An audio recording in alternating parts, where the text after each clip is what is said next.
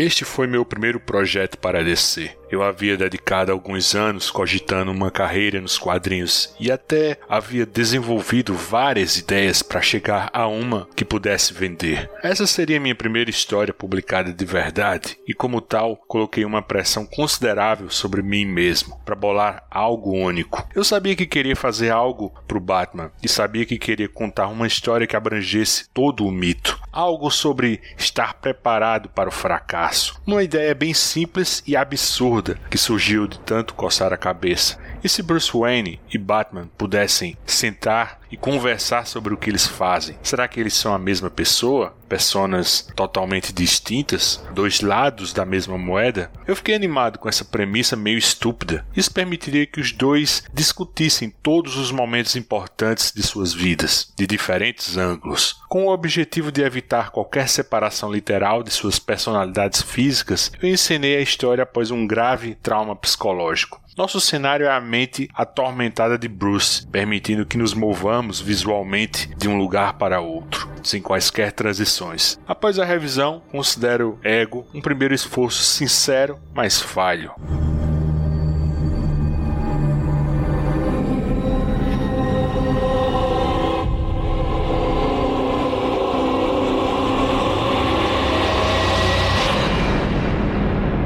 Essa passagem é uma tradução livre do segmento sobre a história Ego, pertencente ao pós-fácil escrito por Darwin Cook em 2007, na sua compilação de histórias produzidas para o Batman. Nesse trecho, Cook fala que Ego teria sido seu primeiro gibi publicado de verdade. Ego saiu em 2000, mas a rigor seu primeiro trabalho saiu em 1985, quando ele tinha 23 anos de idade. A revista era DC Comics New Talent Showcase número 19. O título da historinha de cinco páginas é The Private Eye, uma expressão coloquial usada como sinônimo de detetive particular. É fácil encontrar essa sequência de páginas no Google Imagens. O que não é muito fácil é identificar nessas cinco páginas o traço cartunesco do Darwin Cook. Era outra pegada mais clássica, mas a habilidade da narrativa já estava ali. Assim como a predileção natural dele para histórias nessa pegada, né? policial, pulp noir. Essa primeira experiência foi um pouco frustrante para ele por conta da remuneração. Não só isso, com o passar do tempo ele foi se voltando mais e mais para uma assinatura estilística meio Alex Todd, meio Jack Kirby. E isso na década de 90, na era Jim Lee, ninguém dava a mínima. Tem um caso que o Cook fala meio que num humor autodepreciativo de que uma vez, em 1994, quando ele foi a uma convenção e estava na fila apenas jogando conversa fora com uma colorista, e essa fila era para o White Portácio, que fazia o X Factor e depois a equipe dourada dos X-Men. Portácio estava fazendo análises de portfólio. Ele olhou para o trabalho do Darwin Cook e tentou explicar como fazer o tipo de trabalho que eles faziam. Aí foi o fundo do poço para ele, né? Fazer quadrinhos parecia algo inalcançável. Claro, ele está brincando, né? O Cook disse que o Portácio foi super respeitoso, ele estava apenas falando a verdade sobre o que a indústria estava procurando e, e, era a tendência comercial do quadrinho mainstream na época. Àquela altura, ele era diretor de arte da New Music Express, uma revista de música canadense. Depois migrou para a revista de moda Flair. O próximo salto seria virar artista de storyboards para a WB Animation. Ele conseguiu a vaga depois de responder a um anúncio feito pelo produtor Bruce Timm, do The Comics Journal. Se você quiser ver esse anúncio, tá linkado no post desse podcast. É o Batman da animação naquela posição do tio Sam, com o dedo apontado para o leitor, com a mensagem: Nós precisamos de você, seja seja parte da série mais quente das manhãs de sábado. Ele disse que no teste adequou seu estilo ao do Bruce Timm, que vamos combinar já eram bem parecidos, gostaram e ligaram para ele, daí o, o resto é história, né? Ele trabalhou nos anos 90 na série animada do Batman, já naquela última fase da reestilização do Morcego Preto entre 97 e 99. Depois seguiu para a série de Super-Homem, os dois episódios mais famosos com a colaboração do Cook foram da sequência da briga entre o Batman e o líder mutante no lamaçal de Cavaleiro Cavaleiro das Trevas, e o do combate visceral entre o Super-Homem e o Darkseid. Depois dali, ele não só trabalhou nos storyboards em, em Batman do Futuro, como criou a própria intro dessa animação, né, que é 100% dele. Inclusive foi idealizada realmente como um clipe de música eletrônica e feito no próprio computador pessoal dele, um Mac da Apple. Essa série se encerra em 2001. Como eu disse, o gibi Ego sai em 2000, agosto de 2000 para ser mais específico. Nesse meio tempo, em 1999, ele estava com 37 anos e revela que a premissa e umas 12 páginas de Ego tinham sido feitas em 94 e enviadas para a DC considerar um lançamento. Nunca ninguém tinha dado bola. Nessa época o editor era o Dennis O'Neill. No fim da saga Terra de Ninguém, entre 99 e 2000, o O'Neill se aposenta e entra o Bob Shrek no lugar e o Mark Chiarello vira diretor de arte. Né? Ele conta que o Chiarello estava arrumando o escritório que deram para ele quando encontrou as tais 12 páginas de Ego. Ele curtiu e liga para o Cook perguntando se ele ainda tinha interesse interesse em produzir aquele gibi. Naquela época, eu tinha 37 anos e o relógio estava realmente correndo. Olhei para toda a experiência que tive até aquele ponto e vi a quantidade de tempo que era consumido se você fazia as coisas de um determinado jeito. Ou eu iria fazer do jeito certo, ou sequer fazer. Tinha absoluta certeza de que sabia o que aquilo significava para mim. E desde que fosse compreendido, queria continuar com aquilo. No minuto em que não fosse mais divertido, voltaria e faria faria outra coisa. Deixei uma carreira incrivelmente lucrativa em animação para TV e coisas do tipo, para fazer quadrinhos. Decidi que a animação tinha sido divertida, mas queria estreitar o círculo para que pudesse me expressar mais por conta própria.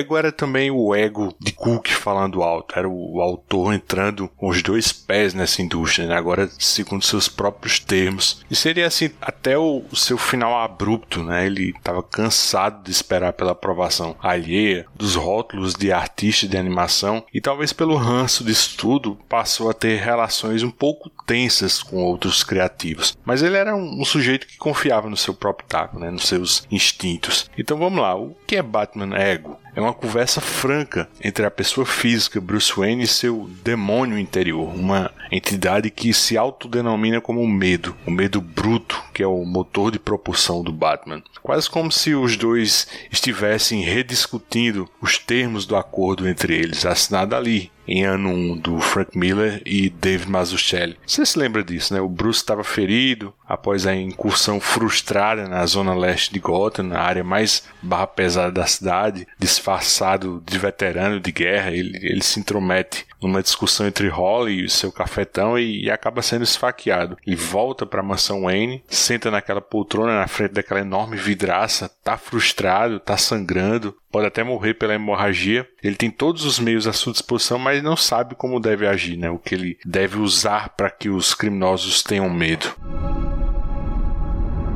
Eu tentei ser paciente. Eu tentei esperar. Mas preciso saber como Pai, como eu faço? O que eu uso para que eles tenham medo? Se eu tocar o sino, Alfred aparece. Outro de seus presentes para mim, pai.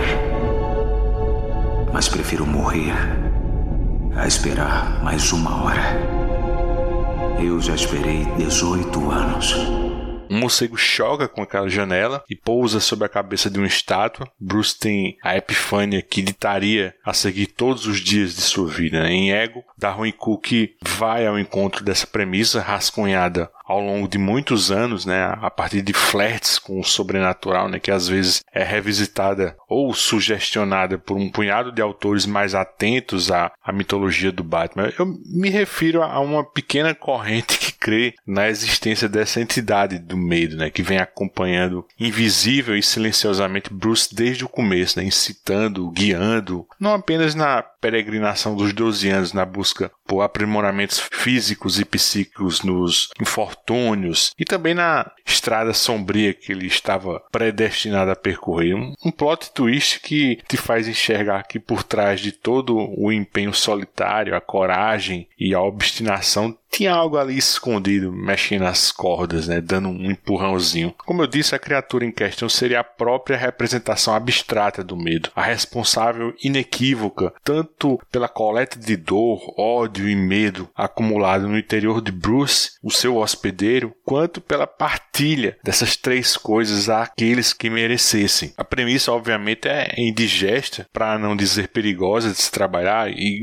graças a Deus é pouquíssimo empregada no retrospecto aspecto do personagem e é bom que seja assim, porque quando essa ideia voa abaixo do radar, a gente pelo menos fica salvaguardado de eventuais confusões que ela poderia causar. Em Cavaleiro das Trevas, Frank Miller, no momento em que o Bruce idoso tá vendo TV, né, e vai passando de canal em canal, vendo a escalada de crimes violentos em Gotham, até parar no, no filme do Zorro, né, o mesmo que tantos anos atrás havia assistido com seus pais antes de serem mortos naquele beco. Ele tá sentado na mesma poltrona daquela cena cena de ano 1 com o sino, né? Ele tá inquieto, vai pra varanda, tá chovendo pesado e começa a ouvir seu demônio interior.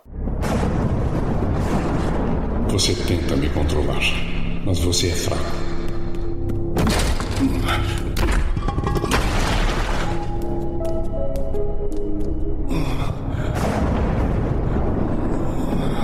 Você sente isso na sua alma?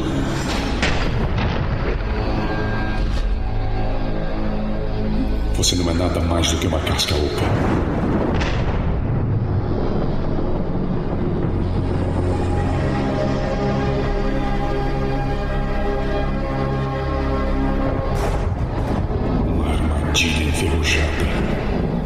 Já viu aquilo antes, o morcego se chocando com aquela mesma vidraça, a mesma epifânia, o mesmo chamado sombrio, né? Será que aquilo aconteceu mesmo, né? Ou é um flashback, uma lembrança daquele dia, vestido de veterano esfaqueado? Nunca saberemos, né? O que eu sei é que Ego, do Darwin Cook, começa após uma investida do Coringa que deixou 27 pessoas mortas, na verdade 30 mortos após um, um delator matar sua esposa, a filhinha e por fim a si próprio, né? O nome dele era Buster Snibbs, o Coringa soube que o Buster o havia traído e disse que planejava fazer uma visitinha à família dele quando escapasse novamente do Arkham. Daí o Buster se viu incapaz de suportar a ideia de ver o Coringa aterrorizando sua família e aí ele mesmo tomou a atitude. Né? O Batman tenta salvá-lo quando pula de uma ponte, mas o Buster acaba se matando com um tiro na cabeça. Àquela altura, o Batman também tinha sido esfaqueado, estava sangrando muito e é de supor que a hemorragia o fez novamente ver coisas né? Como um morcego quebrando a vidraça de ano 1. Será? O barato disso é a subjetividade, né? Eu, eu, posso interpretar assim e você pode interpretar de outra forma. Depois dessa cena inicial, na ponte, o Bruce está de volta à Batcaverna, ele se sente culpado pela morte do Buster Snibbs, porque inadvertidamente deu aso a outra tragédia familiar. Claro, não foi o executor, mas de algum modo aquilo só aconteceu por conta do envolvimento dele. O Bruce então passa a se questionar sobre o rumo que sua guerra pessoal contra o crime vem lhe conduzindo e é aí que surge algo completamente inesperado, surreal e não por isso menos revelador. Serei seu Deus? Talvez, mas você não tem sido nenhum poço de fé. Será isso real? Pouco importa a realidade, se isso está ocorrendo nos confins do espaço ou na cabeça de um alfinete. É tudo irrelevante. O que você precisa saber é que não serei rejeitado. Eu não sou um traje, uma persona que você pode descartar. Sou o seu próprio coração. Em sua juventude permaneci latente em seu interior. Eu existia sem rosto e sem nome, mas podia ouvi-lo. Eu podia sentir você e você podia sentir minha presença. Algum tempo depois, tudo mudou. Em um único e horrendo instante, eu explodi no seu jovem e inocente coração. Daquele momento em diante, nos tornamos companheiros constantes. Eu observava sua luta para prosseguir, para encontrar um motivo para o que aconteceu. Quando percebeu que nada no mundo poderia explicar ou justificar aquela atrocidade, eu passei a guiá-lo. A criar uma razão, descobrir algum propósito num mundo tomado pela insanidade. Em todas as suas viagens, seu treinamento, na sua ânsia de conhecimento e aventura, lá estava eu,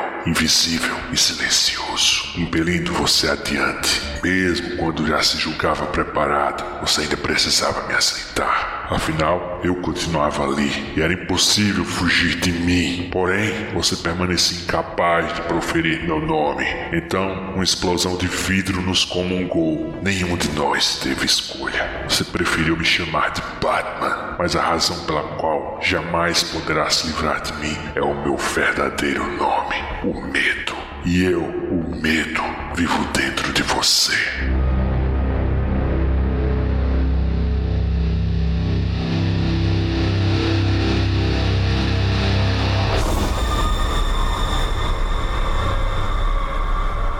Bruce suspeita que a visão seja uma alucinação decorrente de um ataque do espantalho, ou como eu já disse, o sangramento que ele talvez tenha subestimado, demônio interior ou exterior. O Batman é levado a uma profunda reflexão sobre suas escolhas e as consequências advindas delas. Né? O Darwin Cook não poupa nada, várias perguntas retóricas e nervos expostos são jogados para a gente também repensar um mito do Batman. Né? Será que a galeria de vilões exóticos só existe na esteira da própria existência do Batman? Se a meta é uma guerra solitária ao crime, por que ele precisa de colaboradores como Robin? Por que não dar fim a homicidas como Coringa? Por que não usar um método do Harvey Dent e particionar de verdade as duas identidades, Bruce e Batman, deixando que cada um desempenhe seu papel sem amarras e sem falsos moralismos? Por quê? O denominador comum entre Bruce e essa entidade é sempre um impasse chamado Batman. Né? O Batman é o meio termo entre os dois, o conceito que amortece as tensões entre homem e demônio, seja ele interior ou exterior. Em um arco de três partes chamado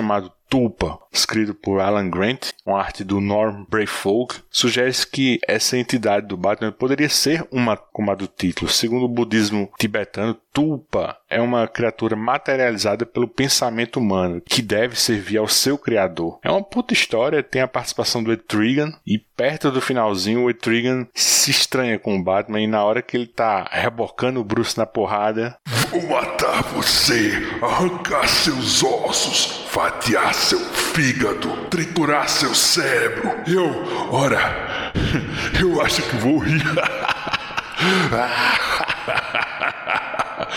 Eu gosto de você, gosto do seu jeito. Me pergunto que tipo de força arde dentro de seu peito, que demônio o impulsiona, mesmo quando a esperança claramente o abandona. Vamos, alegre-se. Há algo em você que é muito parecido comigo. Não sou o único demônio preso dentro de um corpo humano, enfrentando a solidão. Dentro de você há um outro na mesma situação. É isso mesmo que você ouviu. O Etrigan para de esmurrar o Batman e aí ele percebe a ironia de que os dois, na verdade, são bem parecidos. Né? Essa história saiu originalmente entre Batman 601 e 603 em 1989 Aqui no Brasil, a Abril publicou em 90, na terceira série do Batman, aquela primeira mensal deles em formato americano. Deixa eu ver aqui. Entre os números 6 e 7, esse arco foi recentemente republicado pela Panini dentro dos volumes 12 e 13 de A Saga do Batman. Até pouco tempo atrás, minha edição de Ego era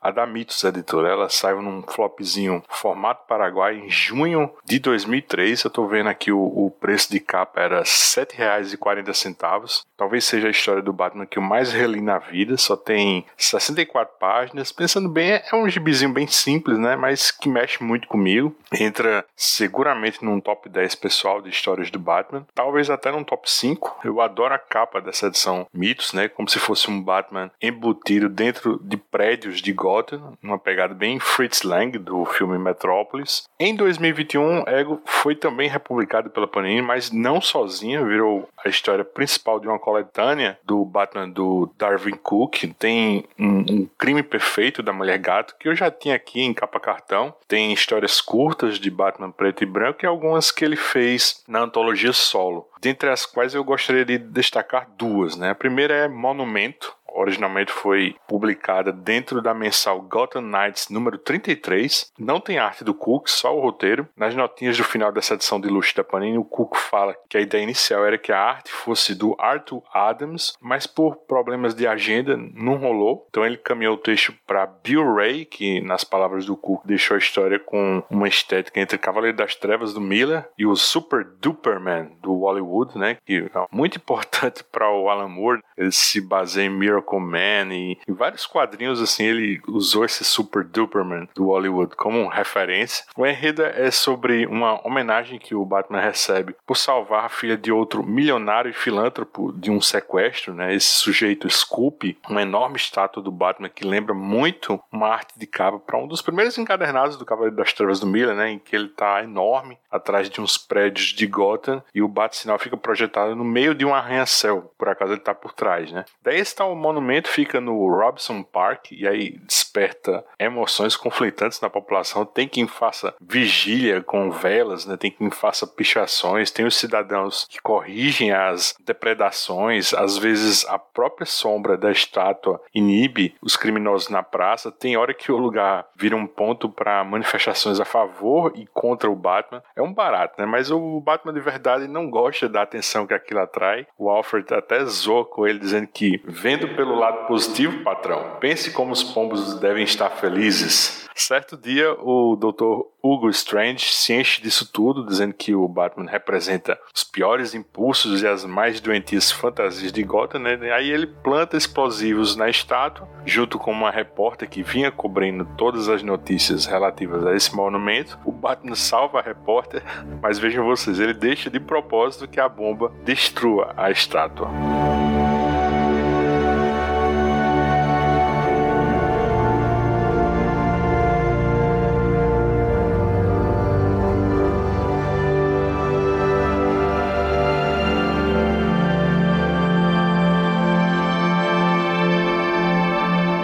Mas dessas historinhas curtas do Encadenado, sem dúvida nenhuma, a, a melhor e a minha favorita também é essa segunda que eu disse que destacar, era Deja Vu. Seguramente o, o, conto que mais mexeu com Darwin Cook, porque era algo que remetia à infância dele. Né? O Cook disse que o primeiro gibi que ele comprou na vida foi um do Homem-Aranha e o segundo foi uma do Batman, né? a Detective Comics 439. E aí, dentre as histórias desse número, tem lá Night of the Stalker, ou como normalmente foi traduzido por aqui, A Noite do Caçador. Eu digo normalmente porque essa história saiu quatro vezes no Brasil, por quatro editores diferentes. Primeiro em Batman 55, da Ebal, em 74, depois em Super Amigos 15, da Abril, em 1986, na antologia Batman Saga, da Opera Gráfica, em 2003, e por fim já na Panini, na coleção DC 70 anos, número 6, em 2008. Se saiu tanto assim é porque trata-se de um conto atemporal, né? Sucesso de público e crítica. E no caso do Darwin Cook, ele dizia que A Noite do Caçador se tornou sua história favorita do Batman. Primeiro porque na época foi uma quebra de expectativas, já que ele esperava que fosse algo bobinho, né? Na levada do Batman de Adam West. Mas, para surpresa dele, aquele já era um, Batman da era New Adams. Não só isso, onde quer que você pesquise sobre esse conto, tem sempre uma info dizendo que o enredo foi inspirado num incidente descrito por New Adams. Talvez uma notinha policial verídica, né, com a extrapolação da ficção do quadrinho de super-herói. Então, o argumento do Adams é passado para o artista Sal Amendola, que repassa para o Steve Englehart roteirizar. Uma das sugestões do New Adams era que, do começo ao fim, o Batman não fala durante a história. Não que seja uma história silenciosa, tem um narrador off e, e os coadjuvantes falam, né? Mas o Batman entra mudo e sai calado, o que só reforça uma atmosfera de introspecção do personagem e uma sensação de horror crescente dos vilões que são caçados. Então, basicamente, a história é sobre o Batman se deparando com assaltantes saindo de um banco, tudo acontece muito rápido, sem tempo de reação para ele, com esses bandidos atirando em um casal que surge no caminho deles, eles fogem e aí o Batman percebe que os dois mortos que ficaram para trás deixaram um garotinho, órfão. Dali em diante é uma daquelas histórias sistemáticas em que o Batman captura cada um desses caras, né? Numa notinha do Steve Englehart, ele revela que no roteiro original que entregou ao editor Art Goodwin, ele fez balões de fala pro Batman, mas sabiamente foram todos cortados na íntegra pelo Goodwin. E aí quando o Englehart viu o resultado final, com o gibi já pronto e acabado, ele disse que ficou feliz por esse corte, né? Embora a narração final dele tenha ficado intacta. Já é madrugada quando o Batman chega à cobertura de Bruce Wayne. Com o nascer do dia, o justiceiro morre e em seu lugar renasce um executivo esgotado. Subitamente, a tristeza explode dentro dele. Dizem que o, o tempo cura todas as feridas. De fato, Bruce há muito aprendeu a aceitar a morte de seus pais, mas quando ele pensa no garoto chorando na cena do crime e no outro que soluçava diante da vingança de Batman, o passado se confunde com o presente e o homem morcego transforma-se numa criança de muitos anos atrás, cujo desespero parece ser infinito. Ele é aquele garoto novamente. Então, essa história ficou na memória do Darwin Cook, né? E não por acaso, porque, como eu disse agora, A Noite do Caçador virou um conto bastante revisitado nessas antologias de melhores histórias. Inclusive, a capa dessa Detective 439 é lindíssima, com um Batman imponente num terreno pantanoso mais elevado, com uma enorme lua sobre as costas, e à frente temos os três criminosos correndo sobre uma água rasinha. Né? Então, essa historinha Deja Vu é uma releitura desse conto, mas por trás desse remake, ele conta que adaptou primeiramente para um episódio na série animada dos anos 90, em qual o próprio Bruce Timm chegou a roteirizar e aí o episódio não chegou a ser produzido, embora tivesse todo o roteiro e o storyboard prontos. Quando o Cook é convidado para fazer uma edição de solo, ele disse que se sentiu obrigado a falar com Bruce Timm antes, né? Até como uma cortesia para esclarecer que queria recontar aquela história. Só que do jeito dele, né? Em uma história em quadrinhos. O Bruce Timm fica de boa e, e diz que o Cook podia seguir em frente, né? Sem problema. E aí, aí, a historinha segue a premissa da original, né? Mas puxada mais pro horror com um Batman que é quase uma assombração, aterrorizando os criminosos. Por sinal, um deles é o Stark, lá de Um Crime Perfeito. Que por sinal, também, o Darwin Cook viria a trabalhar depois como Parker, né? Nas adaptações dos livros de Donald Westlake, todos publicados pela Devir. Inclusive o primeiro, né, Parker, o Caçador, tem um programa bem legal comigo, Maurício Dantas e o Mauro Elovitch, né? A gente discute aquele filme lá, O Troco, com o Mel Gibson. Bom, o preço cheio desse encadernado tá de R$ 84,90. Recentemente eu consegui pegar por R$ 46,00 na Magazine Luiza e parece que isso era a raspa do tacho, né? E, e o grosso dessa tiragem inicial esgotou mesmo, tanto na loja virtual Panini quanto na Amazon e outros e-commerces, né? Eventualmente deve ser reimpresso, mas por hora já dá para começar a ver que tem gente no Mercado Livre ou nesses marketplaces mesmo cobrando os, os olhos da cara, né? Só umas últimas curiosidades para a gente fechar. Tem uma historinha da Devin Grayson em Gotham Knights 24, que é ligeiramente anterior àquela saga do Bruce Wayne assassino, quando o Bruce é acusado de matar uma namoradinha dele na época, né? A Vesper Fireshout. Pois bem, nessa edição a Devin retoma uma história anterior do Ed Brubaker, em que a guarda-costas dele, a Sasha Bordeaux, diz que, como qualquer guarda-costas comum, ela pretendia usar uma arma de fogo para fazer a segurança pessoal dele. Inclusive depois que um, um ex-funcionário insatisfeito invade o escritório da Wayne Corp e o surpreende. Para o Bruce, isso, claro, está fora de cogitação, mas rende uma discussão bem interessante sobre essa aversão por armas de fogo, se seria só a extensão de um trauma da infância ou algo que ele forjou na carreira de vigilante como um princípio básico. Mas o que isso tem a ver com ego, né? É que a faceta do medo ressurge aqui nessa edição e desafia o Bruce a comprar uma arma de fogo numa loja comum e a manter consigo em casa. Não que ele venha a usar, mas só se ele travaria fazendo aquilo, né? Como uma criança assustada. Aí ele faz isso e até vira prova depois, no caso que a polícia de Gotham constrói para acusá-lo do tal assassinato. Até porque fica a filmagem dele lá no circuito dessa lojinha. Voltando para Ego, eu vi numa entrevista do Cook, né, ao The Comics Journal, que está linkada no post desse programa, que ele disse que o enredo de Ego foi inspirado num filme de 1981 chamado My Dinner with Andre, ou Meu Jantar com Andre, sobre um encontro de dois amigos, né, de personalidades bem opostas, um é ator e o outro o tal Andre, ou André, né, é um diretor de teatro Daí no filme fica subentendido que os dois talvez sejam a mesma pessoa, seriam duas personalidades diferentes dentro da mesma pessoa num teatro da mente. Eu acho assim um puta conceito tão bom que o diretor Matt Reeves admitiu que uma das histórias que serviu de inspiração para o novo filme do Batman foi justamente Ego. Na época que saiu o trailer na DC Fandom, ele disse até que realmente queria entrar na mentalidade do personagem e pensar na psicologia da coisa. E Ego, segundo ele, é um dos melhores mergulhos nesse sentido, porque o Bruce estaria não só enfrentando a besta, que é o Batman, como também descobrindo que existem muitas coisas que são impulsionadas por partes de si mesmo que ele ainda desconhece.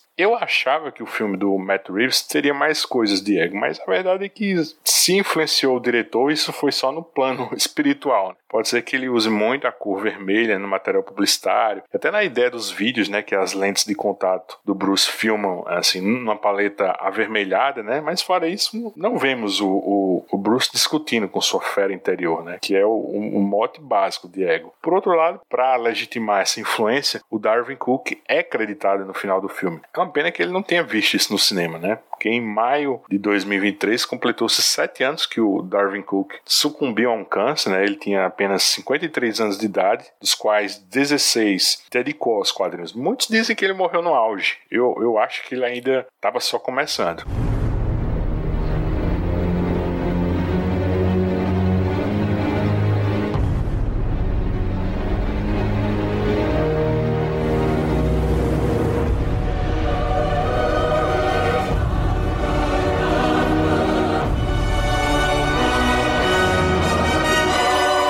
Escapistas apresenta Detetive Cast.